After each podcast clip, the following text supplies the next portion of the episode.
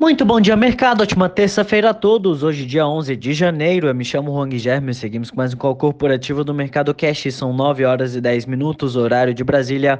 Índice S&P 500 Futuro indicando alta de 0,4% e o índice Bovespa Futuro indicando queda de 0,18%.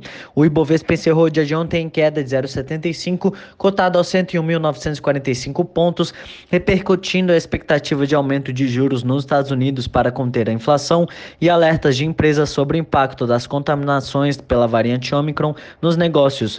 Hoje, nos Estados Unidos, o presidente do Fed, Jerome Powell, fala ao Congresso americano em uma audiência de nomeação para um novo mandato no cargo. Nas notas sobre o que ele pretende falar, é afirmado que o Fed usará ferramentas para apoiar a economia e um mercado de trabalho forte e evitar que uma inflação mais alta se instale.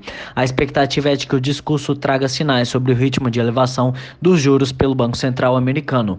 Na Europa, os governos europeus estão relaxando as regras de combate ao Covid para manter hospitais, escolas e serviços de emergência funcionando, enquanto a variante Omicron muda a postura que eles estão adotando em relação à pandemia.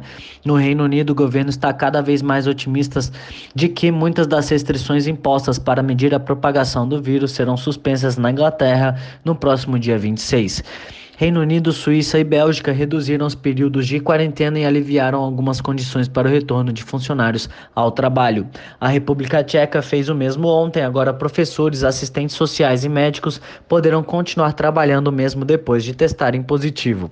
O Eurostock supera em alta de 1,2% no mercado asiático. A bolsa do Japão fechou em queda de 0,9%, a de Xangai em queda de 0,73% e a de Hong Kong em queda de 0,03%. Por aqui no Brasil, atenção para os dados dados de inflação com o IPCA de dezembro de 2021. O indicador teve alta de 0,73% na comparação mensal, frente a uma expectativa do mercado de alta de 0,65%, levando a inflação para 10,06% no ano de 2021, a maior taxa acumulada desde 2015 e extrapolando a meta de 3,75% definida pelo Conselho Monetário Nacional, cujo teto era de 5,25%.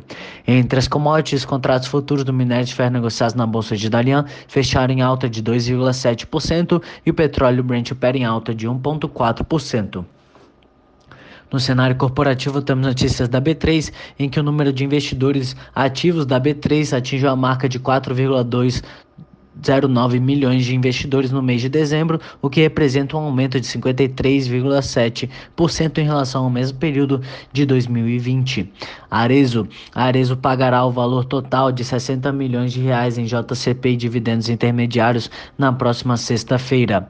Enjoei, a Enjoei comunicou os resultados do quarto trimestre de 2021 e de acordo com a empresa, houve crescimento de 67% no volume bruto de vendas. CSN, a CSN acionou ontem protocolo de emergência para a barragem B2 em Rio Acima, Minas Gerais. A siderúrgica informou que os moradores já foram realocados.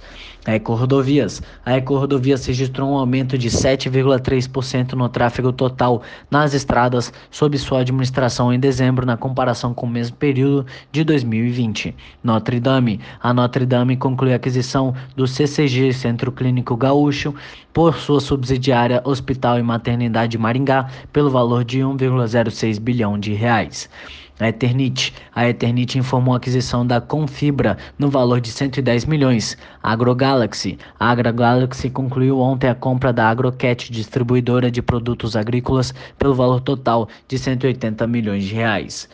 BRB. A BRB e a Americanet afirmaram a parceria para oferta de produtos financeiros e de serviços de telefonia. A parceria está em consonância com o disposto no planejamento estratégico do banco e visa diversificar seus negócios, expandir sua base de clientes, além de fortalecer sua presença física e digital em todo o território nacional.